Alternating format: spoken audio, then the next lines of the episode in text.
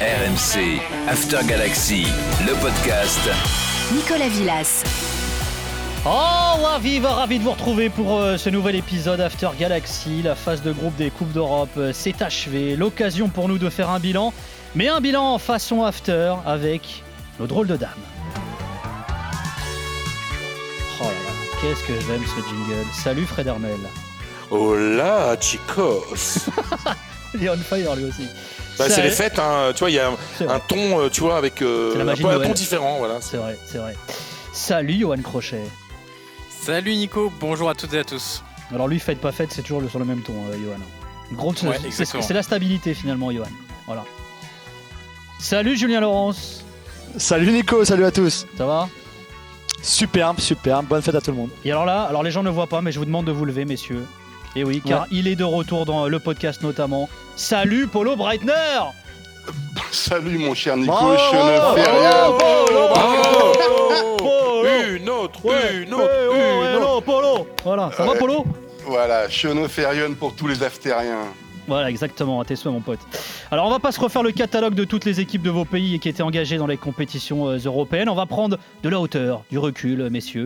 Chacun d'entre vous va poser euh, une question à une autre drôle de dame. Voilà, pendant ce temps, on va se boire un café avec Jérôme Thomas, bien sûr. À l'issue de cette phase de groupe des Coupes d'Europe, l'Angleterre est en tête du ranking UEFA. Alors, les quatre clubs anglais engagés en Ligue des Champions sont qualifiés pour les huitièmes. Tiens, on va débuter par une question de Polo, qui est de retour donc à notre drôle de dame anglaise, Julien Laurence. Vas-y, Polo.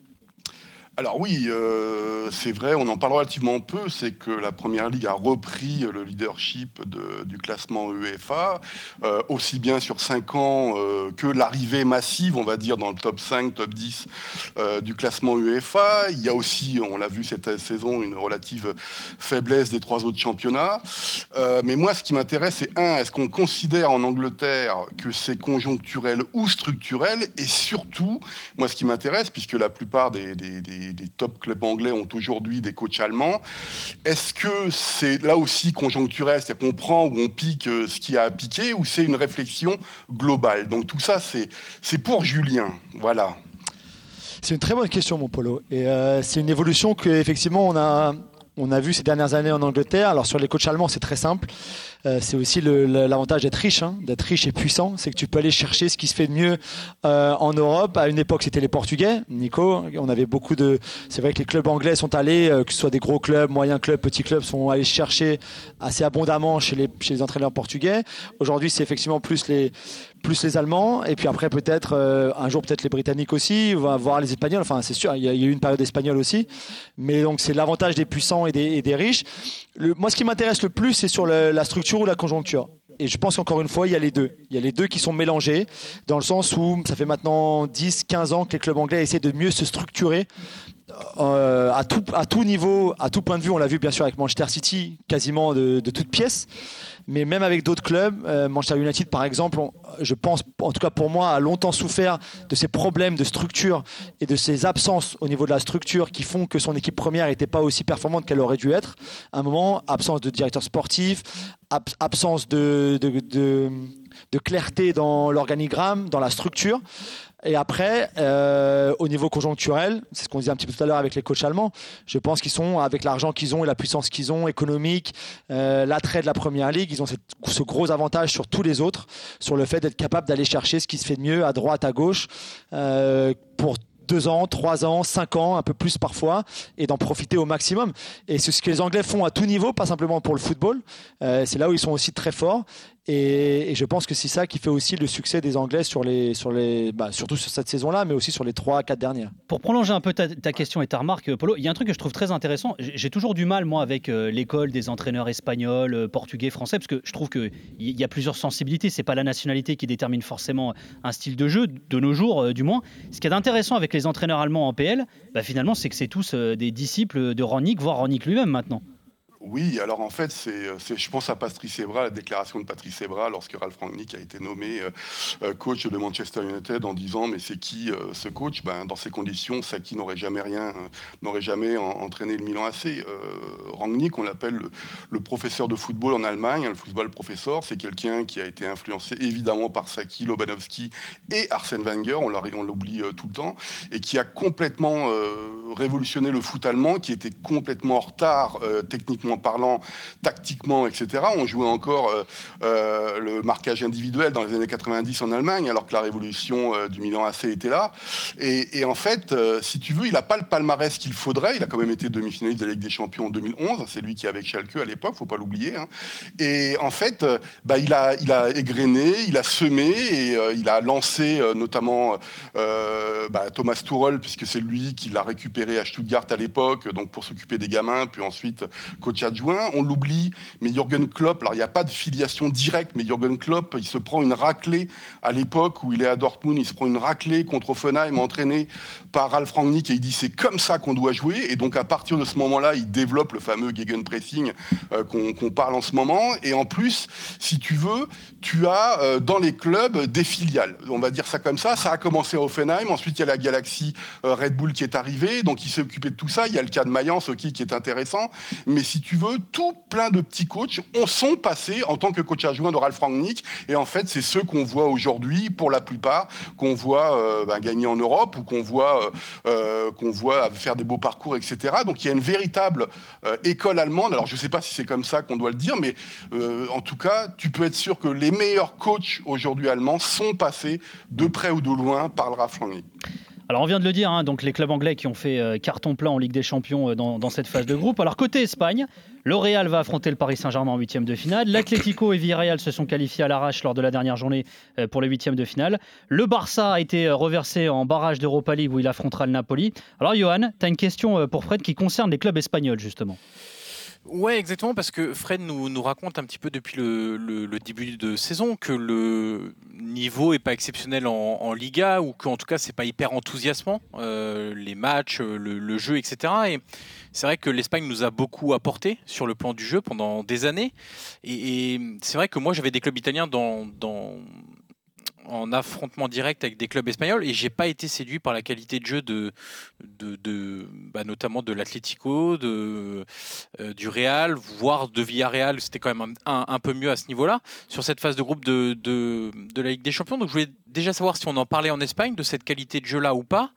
Et est-ce qu'on parle aussi du fait que euh, le Barça a eu Koeman récemment, le Real a eu Zidane et maintenant Ancelotti, l'Atlético a Simeone. Beaucoup de coachs étrangers d'ailleurs qui s'adaptent, mais pas vraiment avec une identité forte de jeu, de qualité de jeu chez, ces coachs-là.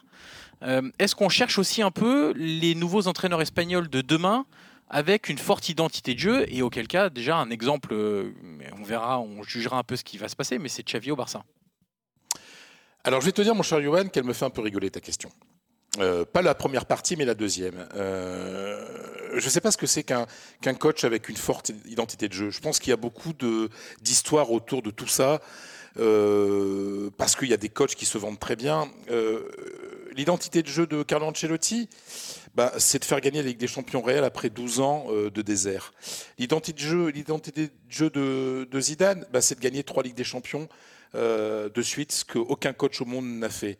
Euh, L'identité de jeu de, de Simeone, c'est de prendre un Attico il y a 10 ans qui allait mal, de lui faire faire deux finales de Ligue des Champions, certes perdues, mais enfin deux finales, euh, et, de, euh, et, de faire, et de gagner une finale de la Ligue Europa. Sur l'identité de jeu de Simeone, bah, si, il y a une vraie personnalité, elle plaît pas, parce que c'est un peu chiant, mais on peut pas dire que Simeone n'a pas une vraie personnalité dans, dans le jeu. C'est pour ça que je parlais Euh, de, de qualité, d'enthousiasme. et- Oui, mais après, euh, euh, le, le, le Real de Zidane Ancelotti, je peux te dire que il n'était pas conceptualisé parce qu'il n'avait pas besoin de raconter des histoires. Il se suffisait à lui-même. Dans la, beauté du, dans, la beauté, dans la beauté du jeu, Euh, j'ai vu des choses extraordinaires, mais surtout, ce qui est intéressant, c'est que ce sont des coachs qui ne sont pas dogmatiques, mais qui sont pragmatiques, dans le sens où ils ne se ferment pas à un style. Moi, j'ai vu des moments euh, de ce, du Grand Real, par exemple, d'Ancelotti ou, de, ou, de, ou de Zidane, par exemple, où il y a un contre, notamment euh, à Munich. euh, vous savez, quand le Real gagne euh, 4-0 à Munich, tu t'en souviendras, Polo, le, le troisième but est un contre, c'est un modèle de contre. C'est-à-dire que c'est peut-être l'un des plus beaux contres qu'on ait, qu'on ait fait dans, dans l'histoire du, euh, récente du, football, l'histoire récente du, football. Et en même temps, le Real était capable de marquer des buts après, euh, après, après 25 passes.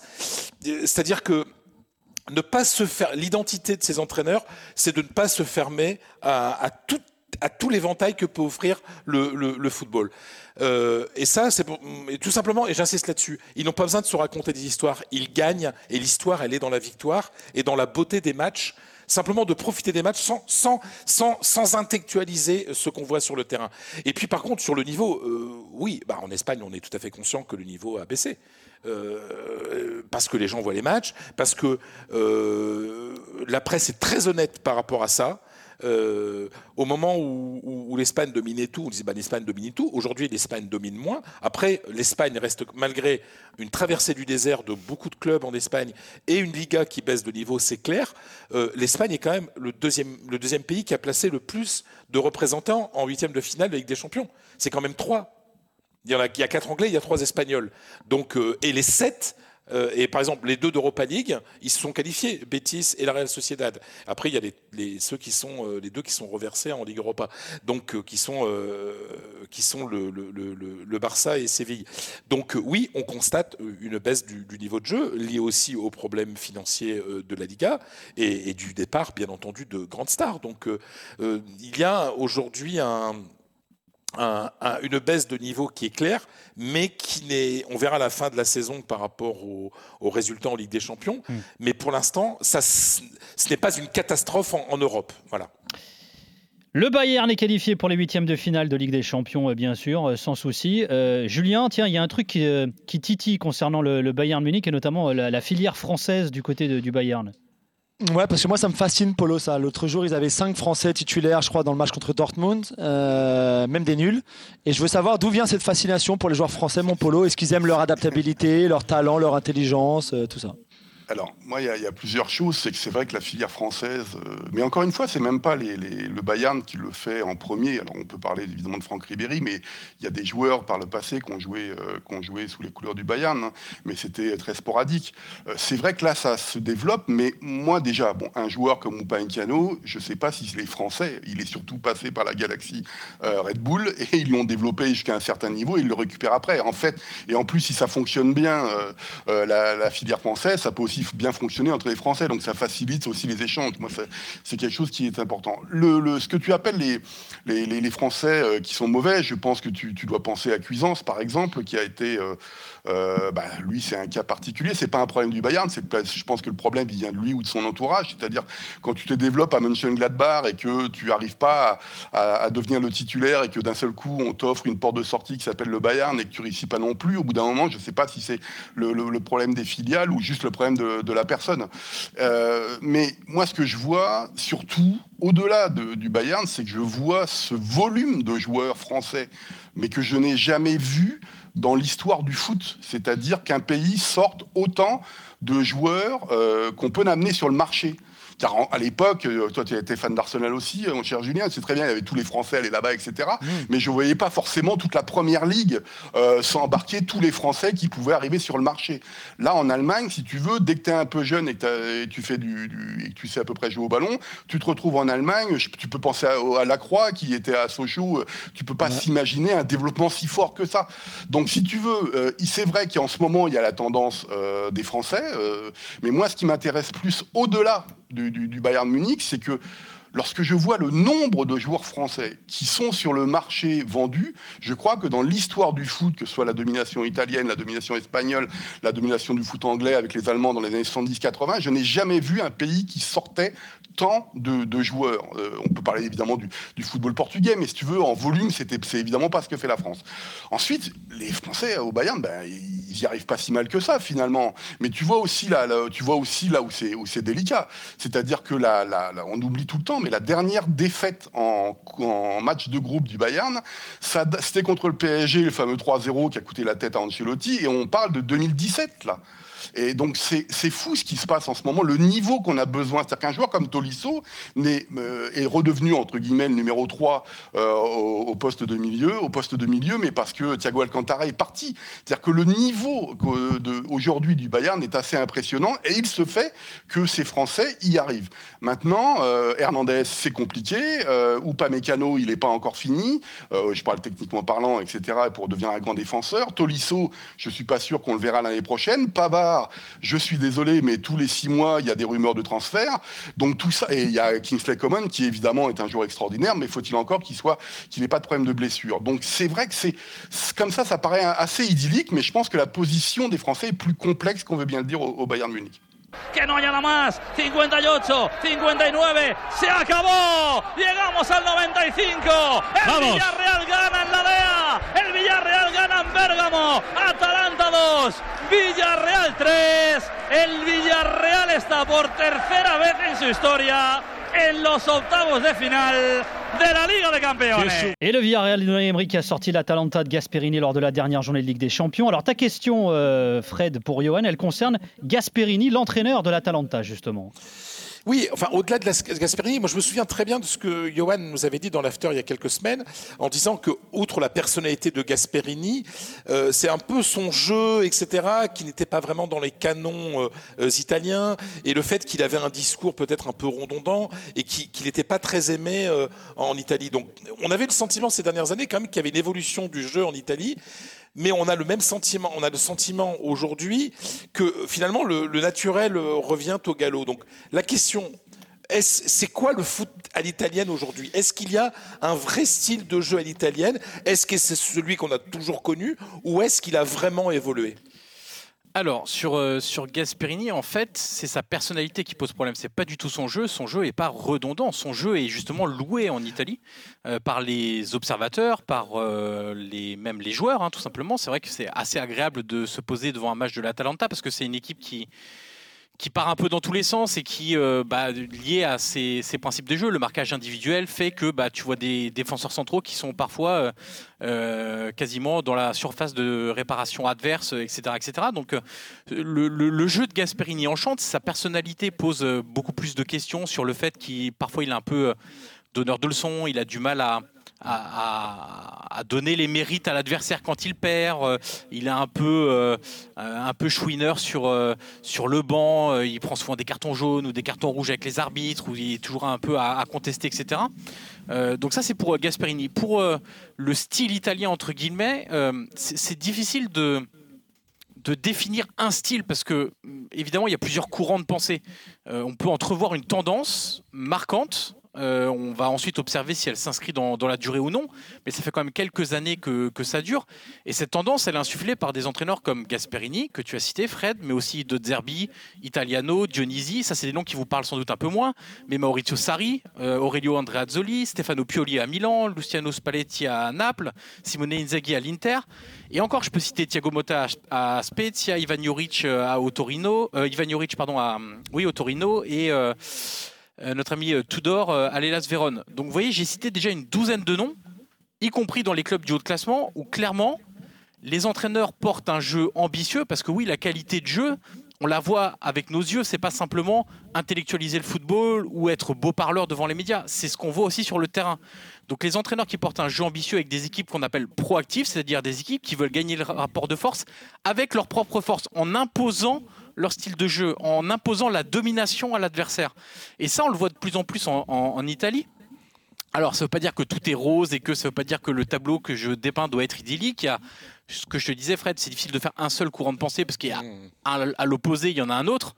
C'est notamment la- le, le- le style entre guillemets Allegri porté par euh, symbolisé par Allegri. Mais on peut mettre aussi Gotti qui est parti de l'Udinese il y a quelques semaines. On peut parler de d'Aversa de de la Samp et- et- et, également. Et, et là, clairement, on fait plus dans la vieille recette qu'on a connue euh, longtemps en Italie. Euh, Les équipes, elles doivent être solides. Quand on mène un zéro, eh ben, on se replie dans nos 30 mètres et on fait ensuite des contres. On essaie de gérer les matchs comme ça. Mais si je dois définir une tendance, vraiment, plutôt que style, je vais essayer de parler de, de tendance. Ouais, tendance, c'est encore ouais, une- ouais, ouais. Encore une fois, encore une fois, ça dure depuis quelques années. Il faudra voir si ça s'inscrit dans le temps, encore plus longtemps, et même si on fait mieux, parce que je, évidemment qu'ils doivent faire encore beaucoup mieux. Mais la tendance du jeu, ça fait des années qu'elle est là maintenant. Alors effectivement, on pourra toujours me rétorquer que ça porte pas encore ses fruits en Coupe d'Europe, et c'est vrai. Mais dans un travail de mise à niveau du jeu européen que réclame le football aujourd'hui, c'est-à-dire qu'aujourd'hui les clubs italiens ne peuvent plus jouer comme les clubs italiens dans les années 80 et 90 à l'échelle européenne, c'est impossible, ils gagneront jamais de titre comme ça. Mm. Et ben je trouve que l'Italie est sur la bonne voie. On va maintenant plonger. Euh, Oui, vas-y, vas-y, vas-y. Non, non, merci. Voilà, merci, tout simplement. Voilà, Eh bah oui, je suis un garçon bien élevé, moi, monsieur. Oui, pardon. On va replonger maintenant une bonne di- di- dizaine d'années euh, en arrière, en 2010. La finale de Ligue des Champions oppose le Bayern Munich de Van Gaal à l'Inter de Mourinho. Milito a frappé par deux fois les dernières secondes du match en version italienne.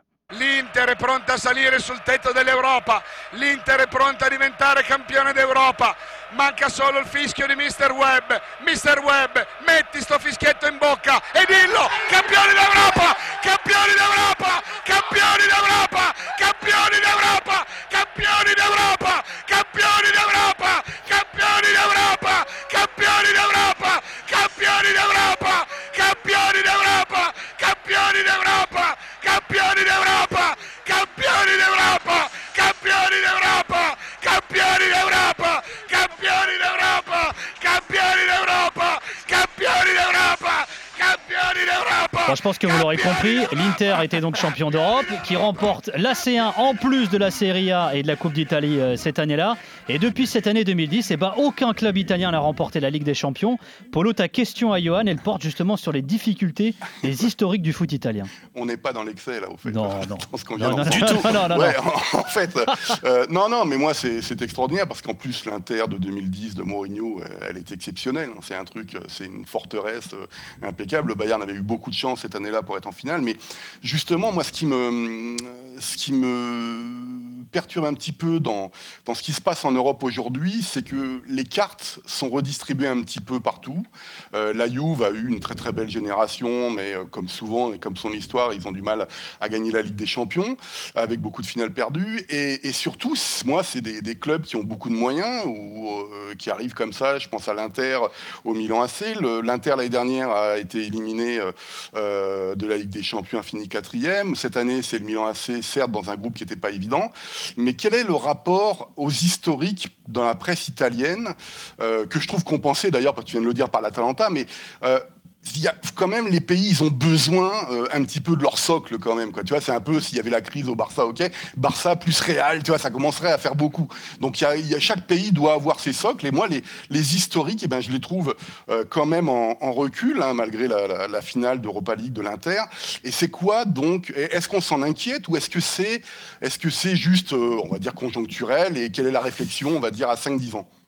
Bah, en fait, c'est une bonne question, euh, Polo, qui va même dans, un peu dans le prolongement de ce que j'expliquais sur les entraîneurs. Euh, parce que tout à l'heure, j'évoquais les- les- le profil des entraîneurs qui évoluaient avec plus de jeux, ça portait pas ses fruits, et tu as raison en Coupe d'Europe. Et il y a plusieurs raisons. Le premier, c'est que, je l'ai euh, je l'ai dit tout à l'heure, je pense que l'Italie doit aller encore plus loin. Travailler sur l'intensité des matchs, c'est indispensable. On l'a vu encore cette saison, il y a beaucoup trop de différences par rapport à certains voisins européens. Ensuite, il y a beaucoup de clubs, et je prendre les exemples des clubs milanais, qui ont entamé un nouveau projet sportif il y a seulement deux ou trois ans. C'est des clubs qui ont très bien travaillé avec beaucoup d'argent pendant des années, et quand le robinet s'est fermé, ben, il n'y avait plus d'idées, ils ont très mal travaillé, et ils l'ont payé. Euh, le Milan et l'Inter, 7 et 8 saisons sans, sans participation en Ligue des Champions, c'est long, c'est très très long. Et euh, le Milan vient seulement d'y revenir. L'Inter était revenu un peu avant parce que son projet a été euh, entamé un petit peu en avance par rapport à Milan, notamment avec euh, l'Air Spalletti euh, qui a commencé en 2017. Donc c'est pour ça qu'aussi l'Inter, je pense, est en capacité, trois ans plus tard, de faire une finale d'Europa League. Peut-être que Milan, dans deux ans maintenant, sera en capacité de faire à peu près la même chose. Je pense qu'il faut du temps. Je pense qu'il faut aussi des idées. Je pense que les clubs doivent mieux se structurer. Et ça, beaucoup sont en train de le faire sous l'impulsion de propriétaires étrangers d'ailleurs. Je prends l'exemple de Milan, où c'est avec Elliott, le fonds Elliott, qui ne résonne pas comme euh, le, football italien des années 80-90, où c'était le football des familles, où tout se faisait euh, au romantisme, à l'émotion, etc. Là, on travaille totalement différemment. C'est la même chose à la Roma, c'est la même chose euh, dans des plus petits clubs également. Il faut évidemment aussi développer les recettes hors mutation des joueurs. Il y a tout un travail de fond en fait. C'est-à-dire qu'il y a aussi les, comment développer un peu ton, ton, ton sex aujourd'hui euh, et aussi tes recettes financières. hein. C'est indispensable. Les revenus commerciaux, les revenus des jours de match. Et là, si on parle des jours de match, troisième limite, les stades. Pour attirer du monde, il faut du jeu et tu le sais, Polo. euh, Il faut évidemment du jeu. La recette en Bundesliga, c'est qu'il y a du jeu, il y a des bons joueurs, mais il y a aussi des stades qui attirent les gens. Et de ce côté-là, les dernières années sont catastrophiques aussi en Serie A parce que les quelques projets de stade qu'il y a à Rome pour la Roma, à, la à Florence pardon, pour la Fiorentina, ça n'avance pas. Il y a des lenteurs administratives qui sont tout simplement hallucinantes en Italie. Donc c'est bien sympa le San Paolo, c'est très rigolo. Je ne sais pas si vous y êtes déjà allé, c'est joli, c'est vétuste, ça a du charme, etc.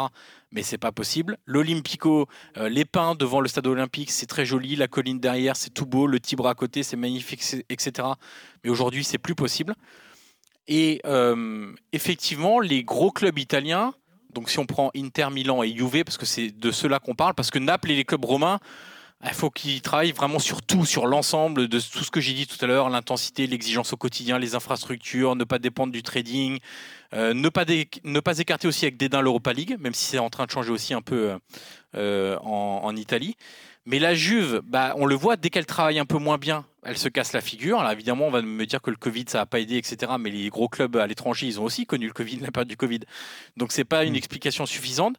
Donc il faut tout simplement retrouver des projet vertueux sur plusieurs années, à moyen et long terme. Arrêtez de se dire que parce que tu fais pas un an la Ligue des Champions, c'est une catastrophe.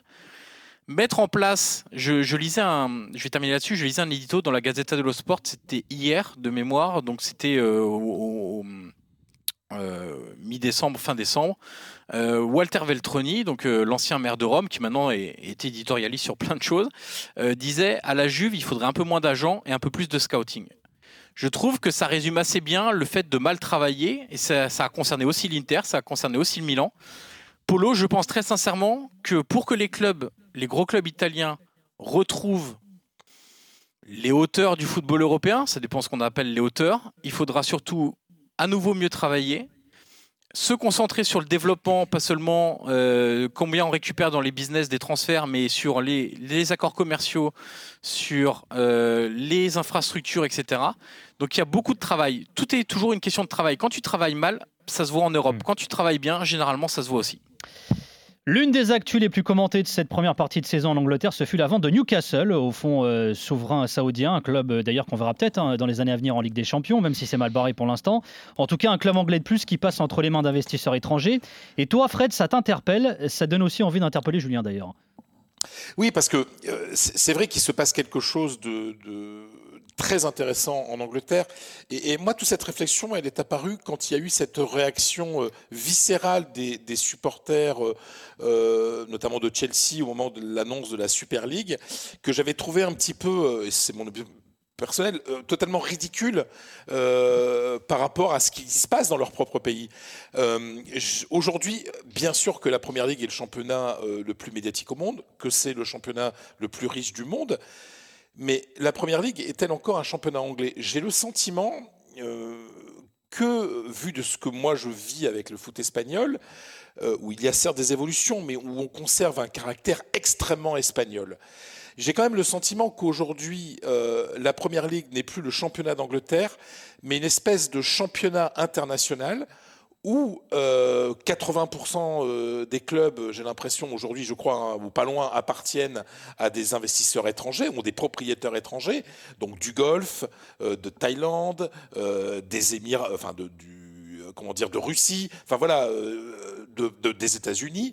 C'est-à-dire qu'aujourd'hui, que le foot anglais ne met finalement que la pelouse et, et les stades finalement et que même une partie du public, il vient d'ailleurs. Quoi. Donc, est-ce qu'il n'y a pas le sentiment en Angleterre par moment? Est-ce qu'il n'y a pas des gens qui ont peur d'être un peu dépossédés de leur, de leur championnat? Que, que l'Angleterre ne soit plus finalement que le terrain de jeu euh, d'autres, d'autres gens euh, d'une espèce de conglomérat international de football?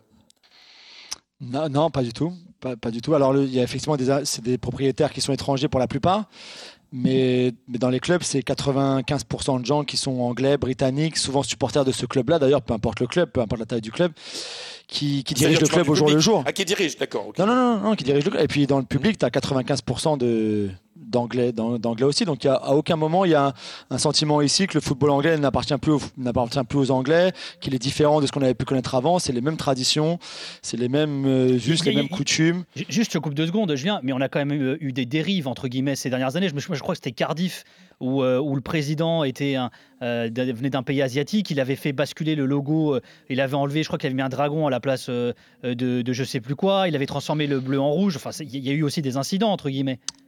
Oui, il avait voulu changer les couleurs, effectivement, parce que le, rouge, ça portait plus bonheur que le, que le bleu, visiblement. Et, et là, et là, les supporters se sont un peu euh, révoltés, entre guillemets, en, tout cas protestés. Et finalement, il n'est il est pas allé au bout de ce qu'il voulait faire, comme on, le voit souvent, même dans les petits clubs en Angleterre, où c'est vrai que le, le, les supporters ont encore un poids euh, assez important, notamment par rapport euh, à l'arrivée de, de, de, propriétaires qui ne seraient pas les bienvenus. Par exemple, on l'a vu récemment avec Rochdale, qui joue dans les, dans les divisions inférieures, ou tout ça. Mais après, je ne sais pas, il y a des clubs avec des propriétaires britanniques, comme Tottenham, comme Newcastle l'était avant, où les supporters n'étaient pas contents. Il y a des clubs avec des propriétaires étrangers, et les, clubs, et les, supporters sont très contents aussi. Je pense que tu as des bons propriétaires, des mauvais propriétaires, qui soient anglais ou pas anglais, gallois, écossais, américains, euh, ou saoudiens, ou je sais pas quoi. Et, c'est toujours pareil, ce sera la façon dont ils vont diriger le club qui fera qu'ils sont bons ou pas bons comme propriétaires. Mais, euh, mais en tout cas, j'ai vraiment pas l'impression qu'il y ait une crise d'identité, que, que les, supporters anglais trouvent que leur club a perdu quelque chose, qu'il y a un manque ou quoi que ce soit. Après, c'est aussi normal dans un sens que, que la première ligue attire pardon, les, les plus riches et les plus riches sont pas anglais aujourd'hui. Donc euh, je comprends aussi, même si je pense que la première ligue doit faire attention. Et là, je te rejoins, Fredo, à pas non plus vendre ses clubs à n'importe qui. On a vu parfois des. Tu parlais de dérives, Nico. Euh, pour Cardiff, finalement le, le propriétaire euh, Vincent Tan, il a fait des choses pas mal, d'autres moins bonnes, mais, mais on est loin par exemple de Portsmouth et rappelez-vous Arkady ouais. Par exemple, qui était un désastre complet où jamais ce, cet, homme-là aurait dû aurait dû être capable de pouvoir racheter le club. Euh, donc voilà, il y a encore quelques dérives parfois. Ils n'ont pas de DNCG les Anglais, ce qui pose, je pense, un gros problème sur sur certains points. Et euh, c'est ça qui fait peut-être qu'il y a, il y a un risque de dérive à un moment sur à qui tu vends le club, qui est vraiment solvable ou pas, qui est responsable pour acheter un club anglais de première ligue ou de championship ou de League One ou League Two. Et c'est plus ça qui m'inquiète, si tu veux, qu'une perte d'identité qui, je pense, ne pourra pas arriver. L'un des groupes les plus serrés, les plus passionnants de cette phase de groupe de Ligue des Champions était celui de Liverpool, de l'Atlético de Porto et de Milan. À la dernière journée, mis à part les Reds, tous pouvaient se qualifier pour les huitièmes de finale. Les Colchoneros devaient s'imposer contre Porto pour passer et ils l'ont fait. Ángel Correa. Pasan como campeones. Espera Paco que va el tercero del Atlético de Madrid. De Paul, de Paul, de Paul, de Paul. Griezmann de Paul. Gol, gol, gol, gol, gol, gol, gol, gol, gol, gol, gol, gol, gol, gol, gol, gol, gol, gol, gol, gol.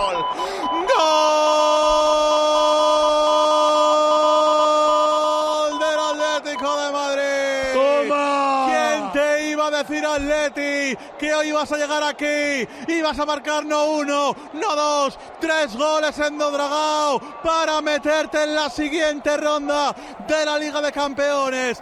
Victoire 3-1 pour Simeone qui depuis 2013-2014 avec l'Atlético atteint toujours au minimum le huitième de finale de Ligue des Champions. Alors t'as pas une mais deux questions mon Fredo, Julien et Polo. Euh, Julien vas-y on te laisse poser ta question à Fred et Polo t'enchaînera, ça fera deux questions en une.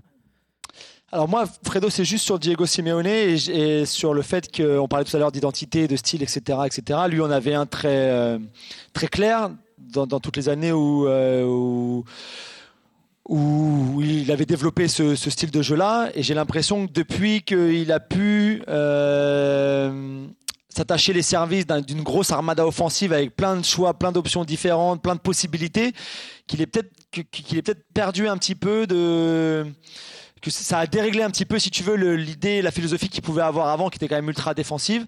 Et je voulais juste savoir ce que toi tu en pensais, si tu pensais qu'il était encore l'homme de la situation pour faire avancer ce club. On sait qu'il a un très gros contrat où il gagne beaucoup beaucoup d'argent. C'est difficile de s'en séparer forcément. Mais comment tu voyais toi les années qui arrivaient? Est-ce que c'est lui l'homme qui peut continuer à faire progresser, avancer cette équipe, ou si tu penses qu'au contraire, il a, montré ses limites maintenant? Alors avant que tu répondes, Fredon, on va laisser Polo compléter la question de Julien également. D'ailleurs, je vous renverrai hein, vers le podcast sur les 10 ans de, de Simeone à l'Atlético de Madrid. Vas-y, Polo. Alors moi, je le dis euh, très clairement, je suis un grand fan de Simeone et de l'Atlético.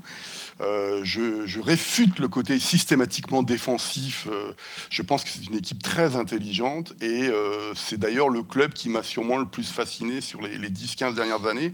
Donc je crois, si je me rappelle bien, Fred, c'est deux championnats. Il y a deux finales perdues de Ligue des Champions, ouais. il y a une Coupe d'Espagne, il y a deux ou trois titres de ouais, une Ligue Europa. il y en a trois en tout d'ailleurs, je crois, de, de, en Europa League, non? C'est pas ça? En, en Il en gagne... Euh, alors la dernière, ouais. c'est avec Griezmann, il en gagne deux. Ouais, alors, bêtises, et, ouais. Et, donc, si tu veux, lorsqu'on parle de ces super, super riches euh, du top 8 euh, européen, ben, ben, n'est pas dedans. Donc moi, j'aimerais bien avoir des clubs allemands qui fassent la même chose. Et par contre, euh, mon côté financier revient très rapidement. Comment se fait cette croissance? Parce que c'est un club qui, par exemple, à une certaine période, faisait 150 millions de moins de chiffre d'affaires que le Borussia Dortmund, et le Borussia Dortmund ne peut pas garder ses meilleurs joueurs. Or, l'Atlético, sauf lorsqu'il le décide, arrive à vendre ses certains joueurs. Ils arrivent même à faire des transferts, je pense à- au Portugais Félix, à 120 millions, chose qui est impensable pour certains clubs qui ont même plus de revenus que l'Atlético Madrid. Donc moi, je me pose la question, lorsque j'analyse la situation bilancielle de l'Atlético Madrid, son endettement, etc., si finalement cette croissance sportive, euh, à quel prix? Point d'interrogation. Et j'ai pas de réponse à ça. Alors vas-y, Fred. Alors, je, je vais répondre déjà par l'aspect financier, répondre à, à Apollo. En fait, euh, l'Atlético euh, a aujourd'hui un, bon gestionnaire quand même, euh, qui est euh, Miguel Ángel Gil Marin, qui est le fils de Jesus Gil. Euh, en fait, c'est l'inverse de son père, ce mec. C'est-à-dire que c'est quelqu'un qui est un grand financier. Il n'est pas dans le bricolage, il n'est pas dans la magouille. L'Atlético a ouvert son capital à, à une boîte d'investissement. En fait, c'est un courtier en ligne israélien. Voilà, qui s'appelle Plus, je sais pas quoi. Donc c'est le maillot, vous avez, un plus. Alors, il ne communique pas trop sur l'aspect israélien, euh, justement pour éviter, parce qu'on sait très bien que dès qu'il y a le mot Israël, ça provoque des ré- réactions épidermiques. Donc, ils ont ouvert le capital, ça ramenait de l'argent. Ils ont changé de stade. C'est-à-dire qu'on est passé d'un vétuste euh, Calderon à un, stade ultra moderne, euh, avec une plus grosse capacité. Ça fait, je crois, 20 000 de plus. Ça compte.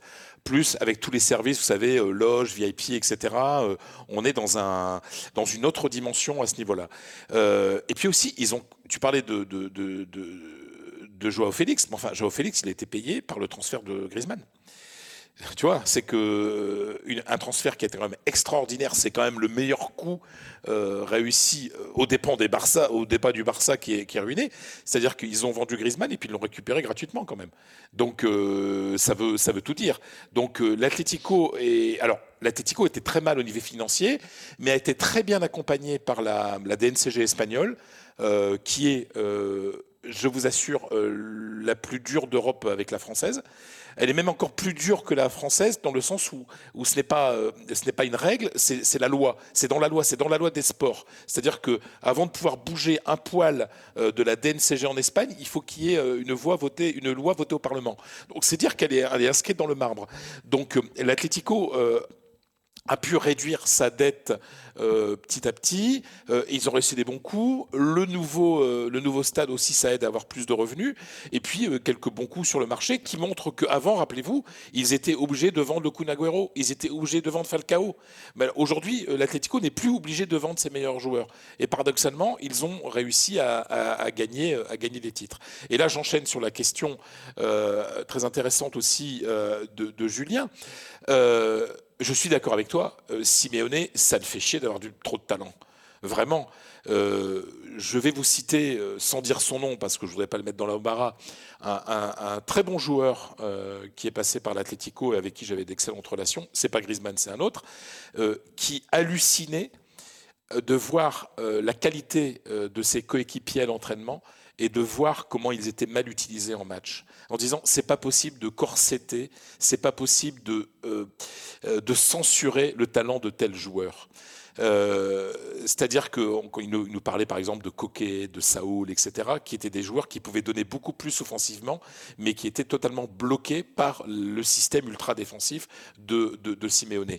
Et c'est vrai que Simeone, avec l'arrivée de, de- nouveaux talents offensifs, a eu de gros problèmes. Par exemple, la saison dernière, pendant trois mois, l'Atlético joue un football. Déjà, il joue euh, 20 mètres euh, plus, euh, plus haut, et puis il joue un football offensif magnifique. On ne reconnaît plus l'Atlético. Sauf que dès qu'est arrivée la première défaite, pouf, il a tout refermé, il est redescendu, il a tout bloqué. Alors, ils sont quand même champions, mais euh, Simeone, en fait, il est frileux. Il est, capable de faire évoluer son jeu, mais dès qu'il y a un petit problème, il revient à ses vieilles habitudes. Alors, ce qu'il a fait cette saison, euh, c'est qu'il est passé avec une défense à 3, ce qui lui permet en fait de, de, euh, de, compenser euh, les, comment dire l'abondance de talent offensif avec voilà une- ce, qui pourrait provo- provoquer une perte en solidité défensive. Donc c'est de pincer le système. Mais, mais sincèrement, on va dire, le meilleur Simeone, c'est pas bon pour le spectacle, mais c'était celui d'avant en fait. C'était celui où il y avait moins de talent offensif, mais où c'était plus des petits soldats qui faisaient le, le, le jeu que lui voulait. On va de nouveau euh, replonger dans le passé. En mai 1997, Dortmund et la Juve, et c'est en finale de la Ligue des Champions. Riedel a déjà inscrit un doublé pour le BVB. Ricken vient d'entrer en jeu et... Möller, Ricken! Ricken! Lupfen jetzt! Ja! 5 Sekunden auf dem Platz! 5 Sekunden! Bah tu vois, ils savent s'enflammer aussi, euh, les Allemands, euh, mon polo. hein. Ah Dortmund Et d'ailleurs, le, le commentateur, c'est Raif, que je vous parle parfois, euh, Bien sûr. parfois dans l'after. Raif, l'ancien joueur du PSG. Euh, Dortmund, qui est le dernier club euh, allemand, hormis le Bayern, à avoir remporté la, la C1. Du coup, euh, Johan, tu as envie de poser une question à Polo euh, vis-à-vis de ça? Oui, mais avant, puisqu'on parle de la Ligue des Champions euh, 96-97 remportée par Dortmund, je tiens à rappeler que le retourné de Lilian Lasland Était était, bien validé. valable en quart de finale, validé, mon cher. Polo. Mais valide. Ça, c'est la première chose. Mais alors, euh, on va revenir à la question. Euh, oui, parce qu'en fait, euh, le, le- le Bayern semble être aujourd'hui le seul, le seul pardon, club allemand être en capacité de, de- de gagner cette Ligue des Champions. Et je me demandais si en Allemagne, euh, on réfléchissait, on se posait la question, on débattait sur euh, la possibilité qu'aurait un autre club de bah, d'arriver au niveau du Bayern pour euh, être un vrai prétendant en, Ligue des Champions. Alors Leipzig a fait une demi-finale, mais la stratégie de Leipzig, finalement, comme celle de Dortmund, je trouve, et Polo va peut-être me contredire, consiste à développer pas mal de, jeunes joueurs et à les revendre. Ce qu'on appelle du trading, on le dit pas trop pour les clubs allemands, je sais pas pourquoi, mais globalement c'est du trading. Et cette stratégie, est-ce qu'elle est compatible avec les hautes ambitions européennes Et est-ce que les Allemands trouvent ça frustrant ou agaçant ou peut-être aussi normal tout simplement que c'est un axe de développement par lequel il faut passer avant de- d'espérer autre chose? Alors, euh, tu as posé une très bonne question sur le fait est-ce que les Allemands réfléchissent? Je mets un gros point d'interrogation sur le mot réfléchir. Et je le dis d'autant plus que c'est ma zone géographique parce que, si tu veux, euh, la presse sportive allemande, mais même la presse nationale, euh, fait des papiers en fonction des résultats conjoncturels. Cette année, il n'y a que le Bayern qui est en huitième de finale. Tu as, le droit de dire que c'est pas beau le football allemand. L'année dernière, il y en avait quatre. Donc moi, le conjoncturel, si tu veux, je- j'essaie de voir ça avec plusieurs années. La deuxième chose, euh, qu'on oublie, c'est qu'on oublie, c'est que tout le monde oublie ce qui est devenu le Bayern aujourd'hui. C'est-à-dire, si on parle d'une forme de parcellisation du football européen, c'est-à-dire que très peu de clubs peuvent remporter la Ligue des Champions, le Bayern en fait partie.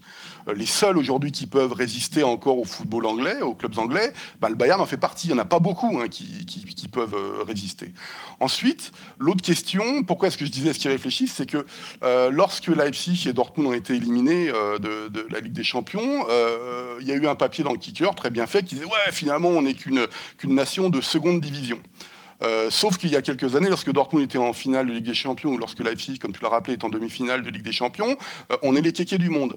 Donc, je veux dire, le problème de la, presse sportive en général, c'est qu'elle est toujours, je le trouve, euh, conjoncturelle et rarement structurelle.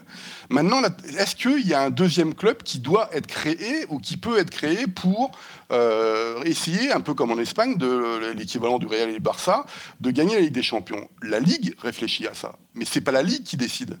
C'est-à-dire que lorsque le, le Borussia Dortmund était en finale de Ligue des Champions en 2013, avec une très belle génération au passage, mais pas extraordinaire non plus, euh, ils, ont voulu que Watzke, au bout d'un moment, parte du Borussia Dortmund parce qu'ils estimaient qu'il n'avait pas réussi à garder le niveau du Borussia Dortmund à l'époque.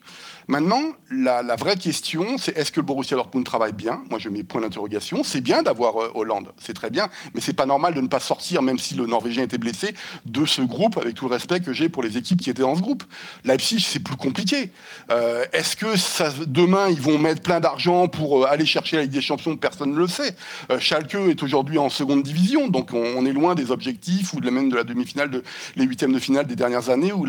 Donc il n'y a pas de véritable réflexion à ce niveau-là, mais je ne suis pas persuadé que les Allemands euh, ait comme objectif systématiquement de gagner la Ligue, des, la Ligue des Champions à part un autre club, même si ce débat existe. C'est-à-dire que le Bayern va peut-être, sans doute, remporter la dixième titre à la, à la, suite, mais ça reste le Bayern. Le problème, on, ça, recoupe plusieurs questions qu'on s'est posées sur la question c'est quoi l'identité du foot allemand, c'est quoi ceci, c'est quoi cela? Si on dit ouais, tous les investisseurs étrangers veulent venir, bah, les gens vont vont dire non, on n'a pas besoin. Pourquoi on n'a pas besoin? Parce que vous pouvez gagner la Ligue des Champions. Donc tout ça est lié en fait.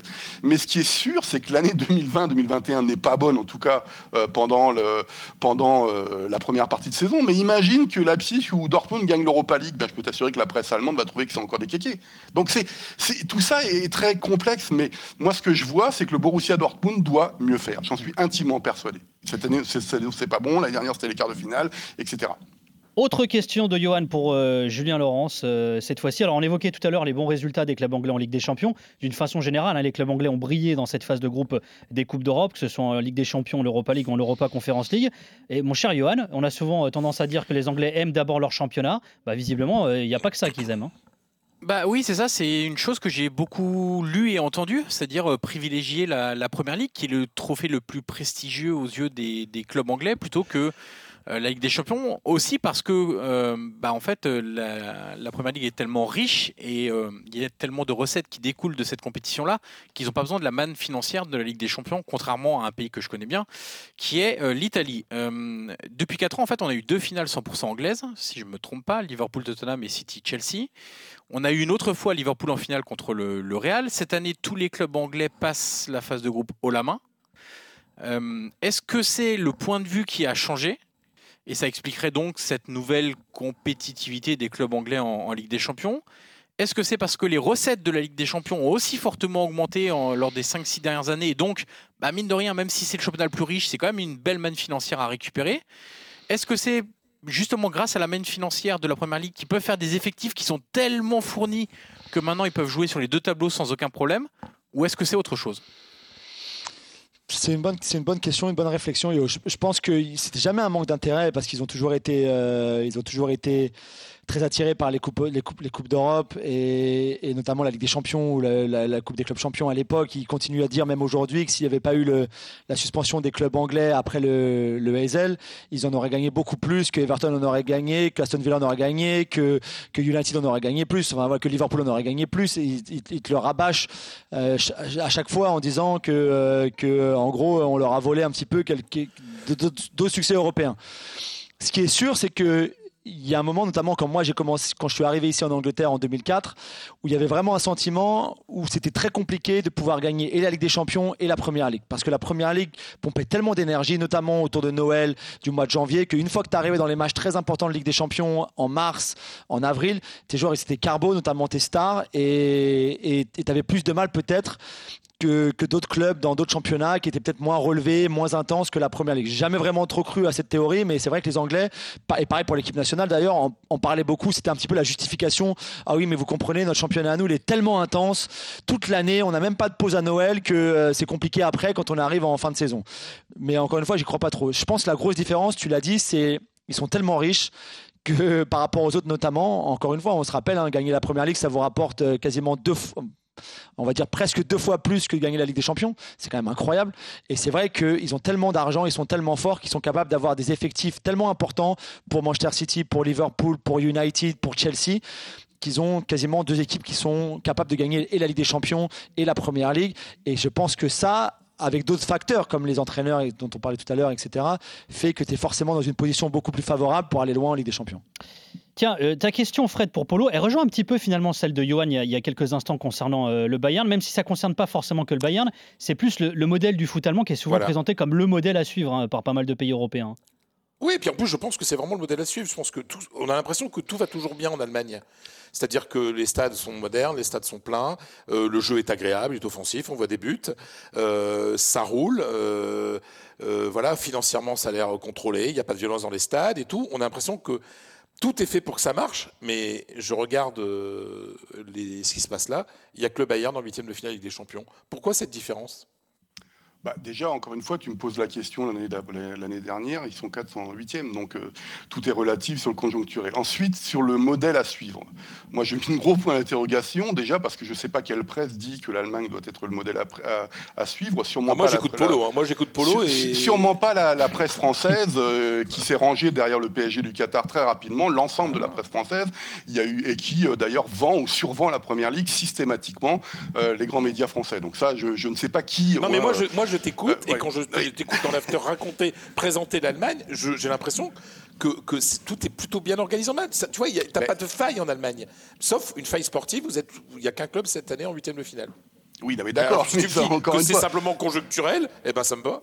Non, non, mais c'est pas que ça. C'est moi, quand on me dit il faut comme présenter comme le modèle à suivre, à quel niveau? Financier, je pense que c'est le modèle à suivre parce Ah ouais. que c'est un modèle qui est euh, basé sur l'exploitation, qui a en- vous toi-même sur la question que tu disais sur la première ligue, sur la perte d'identité, le fait qu'il y ait euh, euh, une grande majorité des clubs professionnels qui dépendent encore d'une association avec les fameux MIC leaders, les fameux Bah socios, qu'on emploie, hein, fait que ce modèle-là est extrêmement sain. Mais quand je dis sain, c'est au niveau démocratique. Ce qui ne veut pas dire que la démocratie est parfaite. On vient de le voir il y a 15 jours, 3 semaines, euh, avec ce qui s'est passé au, Bayern Munich. Et c'est qu'en fait, il pourrait arriver euh, plein de choses. Le, le- le- le socle serait là. Moi, aujourd'hui, euh, si le Qatar part du PSG, je ne sais pas ce que c'est que le PSG, je ne sais pas ce qui va en rester surtout. C'est-à-dire que c'est pas un club qui peut à ce niveau-là. Ensuite, sur le spectacle, bah oui, il y a du spectacle en Allemagne. Ils ont mis du temps à se rendre compte qu'il fallait faire ça. Ça devient d'ailleurs presque un dogme systématiquement, à tel point que la nomination de Domenico Tedesco, qui était l'équivalent de Nagelsmann à l'époque, version défensive qui arrive à Leipzig, ça commence, ça, interpelle les gens en disant mais pourquoi tu nous mets un entraîneur défensif alors que Leipzig nous a habitués justement euh, à, faire du jeu? Maintenant, quand on dit que c'est un modèle, moi, ce qui me dérange, il faudrait peut-être employer un autre mot, c'est le mot modèle, parce que modèle, on dit que c'est parfait. La question, elle n'est pas parfaite, sinon les Allemands remporteraient tout.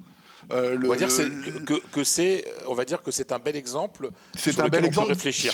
où ils ont une identité, où ils ont des choses qui sont là. Et par contre, le modèle allemand se trouve, qui était, ne l'oublions pas, euh, quand je dis que c'est un modèle, c'est que déjà, ils perdaient beaucoup d'argent il y a 15 ans. Et aujourd'hui, structurellement, ils gagnent de l'argent. Je mets hors Covid, parce qu'évidemment, ça va changer beaucoup de choses. Euh, ils gagnent, ils équilibrent leur compte en seconde division. Moi, je veux bien qu'on compare avec la L1, fran- avec la L2 française. hein, J'ai pas de souci avec ça. Ils ont une moyenne de entre 40 et 45 000 par, par saison euh, dans les stades. Euh, en seconde division, c'est 20 25 000. Euh, en troisième division, c'est 6 000. Et il y a des stades à 10 15 000. Donc moi, je veux bien. C'est un ensemble qu'il faut regarder. Euh, maintenant, est-ce qu'il est parfait et est-ce qu'il voit cette année? Est-ce que Wolfsburg, c'est normal de se faire sortir par un groupe qui était, qui était au passage techniquement d'une faiblesse absolue? Moi, je comprends, je comprends très bien que les Lillois soient heureux d'être en huitième et que le foot français trouve ça formidable. Je suis désolé, c'est peut-être l'un des groupes les plus faibles que j'ai vus depuis que je suis la Ligue des Champions. Donc, ce qui s'est passé avec Wolfsburg, c'est pas normal. Ils ont d'ailleurs changé d'entraîneur. Le, Borussia Dortmund, ce qui s'est passé cette année, je suis désolé, c'est pas normal. Le RB Leipzig, par rapport à leurs prestations, est-ce que c'est normal qu'ils sortent quand on voit leurs prestations contre le PSG moyen. Mais bon, ils avaient qu'à pas perdre à, dom- à domicile aussi contre Bruges. Donc euh, euh, tout ça, moi, ça, ce que je préfère toujours travailler sur le structurel. Euh, ce qui est sûr, c'est qu'il y a un défaut majeur. Et là, je vais revenir dans l'économie, dans le modèle allemand, c'est le problème du capital, c'est-à-dire que ce n'est pas ce que tu génères chaque année comme recette, non pas comme recette, mais comme bénéfice, qui te permet d'avoir structurellement des clubs qui sont vivables à long terme, dans le sens où le Covid fait très mal. Ça fait très mal la première fois. Là, à nouveau, on est en train de refermer, euh, le, le- le- on est en train d'arrêter les recettes liées évidemment à ce qui rentre dans les stades. Et là, le modèle allemand risque de prendre un, le- de prendre un, un sacré coup, c'est-à-dire que le foot allemand manque de capitalisation. Or, aujourd'hui, quels sont les clubs qui gagnent la Ligue des Champions? Ce sont des clubs qui ont des grosses capitalisations et des capitalisations d'ailleurs qui viennent d'un peu partout. Euh, et ça, c'est la limite du modèle allemand. Maintenant, quand je vois la gestion des clubs, je suis désolé, euh, je préfère largement le foot allemand à ce que je vois en France. hein. Ça, c'est c'est très clair. Pour finir, on va revivre la finale de l'Euro 2020, le moment où Giorgio Chiellini, le capitaine euh, de la nationale, soulève la coupe, le moment où le commentateur de Radio Cronaca, Francesco Recipe, déroule une tirade dédiée aux défenseurs italiens. È il suo momento, così come il momento del nostro capitano, di Giorgio Chiellini. Te la meriti tantissimo Giorgio, te la meriti tantissimo Giorgio questa notte, te la meriti tantissimo, la meriti per tutto quello che hai messo in campo, per tutto quello che hai dimostrato in questi anni con la maglia della nazionale e della Juventus. E adesso lo alza la capitano la Coppa al cielo di Londra perché tutta Europa la possa vedere. Alzala perché dobbiamo celebrare il nostro trionfo. Alzala perché siamo noi i campioni d'Europa di Euro 2020, i campioni, i più forti, sicuramente non solo stanotte, ma in tutto il campionato europeo. Grazie a te ragazzi. Eh ouais, merci à toi, tu la mérites tellement, dit euh, le journaliste italien. Et Julien, toi aussi, tu as envie de rendre hommage à Chiellini et à Johan Crochet, tiens aussi. C'est vrai, je, rends hommage à Johan pour toute, pour toute son aide, pour, euh, pour avoir fait gagner l'Italie. Euh, moi, ma question, Yo, elle est, elle est très simple en fait. Tu sais que j'adore la Serie A, je regarde énormément la Serie A. Euh, j'adore l'évolution et technique et tactique des dernières années. On est très loin du football plutôt tactique et défensif des, des années 80, 90 et tout ça. Mais moi, ce qui me gêne un petit peu, c'est que je voulais te demander où tu voyais l'évolution du défenseur italien. Et je te parle pas des, des De Vrij, des Milenkovic, des Kier, des Tomori, de tous ces arrières centraux, surtout qui sont étrangers, de Lirt, mais plus des Italiens. Alors il y a Bastoni qui est sûrement le meilleur parmi les jeunes, mais qui est presque meilleur avec ballon que sans ballon. Mais voilà, je voulais savoir si cette école-là italienne était peut-être en, voie de disparition un petit peu, ou si tu penses qu'à un moment euh, elle pourrait jamais mourir et qu'elle est de toute façon ça marche par cycle. Hein. Il y avait une, une nouvelle génération qui va arriver bientôt à un moment ou à un autre. Mais qui sont les héritiers de Chiellini aujourd'hui? Alors déjà, docteur Laurence, vous avez fait le bon diagnostic. Première chose, euh, effectivement, Merci. on n'a plus les défenseurs d'autrefois en Italie. Euh, D'ailleurs, j'ai fait un long papier dans la revue de l'After numéro 2 pour en parler, et c'est un peu multifactoriel. La première chose, c'est qu'on n'enseigne plus cet art de défendre dans les centres de formation. Euh, Christian Zaccardo, qui a été champion du monde 2006, euh, et l'Italie était tout sauf une équipe euh, moderne, on va dire, à ce moment-là, euh, faisait ce constat quand je lui en ai parlé, et dans les clubs, certains le disent d'ailleurs sans problème, on n'enseigne plus l'art de défendre comme avant, d'être sans arrêt sur le dos de l'attaquant. C'est un peu lié aussi à ce qu'on a dit sur le jeu, Julien, c'est-à-dire que plus tu prends de risques, bah, plus ta défense est exposée, plus tu joues haut, plus ta ligne défensive est exposée. Et il y a beaucoup d'entraîneurs qui pensent plus aujourd'hui à aller marquer un but plutôt qu'à ne pas en encaisser un. Euh, et des joueurs comme Alessandro Bastoni ou Gianluca Mancini, par exemple, qui peuvent être un peu les héritiers de la charnière Bonucci-Chiellini, bah, ils auraient sans doute été des références dans les années 80-90, avec un jeu bas et une attention euh, très particulière sur le, travail défensif. Et à l'inverse, on peut se demander si des joueurs comme euh, Chirea ou Cannavaro, bah, ils auraient été si forts que ça avec le football d'aujourd'hui. Et, et n'oublions pas d'ailleurs l'évolution des règles, la règle du hors-jeu notamment. Est-ce que Baresi, sans la règle du hors-jeu de l'époque, ça aurait été le même défenseur? Pas certain non plus. Donc en Italie, les conservateurs font le même constat que, que toi, c'est-à-dire qu'il n'existe plus les excellents défenseurs d'autrefois. Les progressistes répondent que c'est normal, que c'est l'évolution du jeu et des mentalités, et que c'est la volonté d'être plus européen, ce que je disais tout à l'heure, moins italien, plus européen dans le jeu, qui explique un peu cette, euh, tendance. Et puis, dernier élément pour euh, finir rapidement, c'est un élément que j'avais, euh, auquel j'avais pas pensé, et c'est Zaccardo qui me l'a dit. Il m'a dit il y a l'influence de la VAR ces dernières années.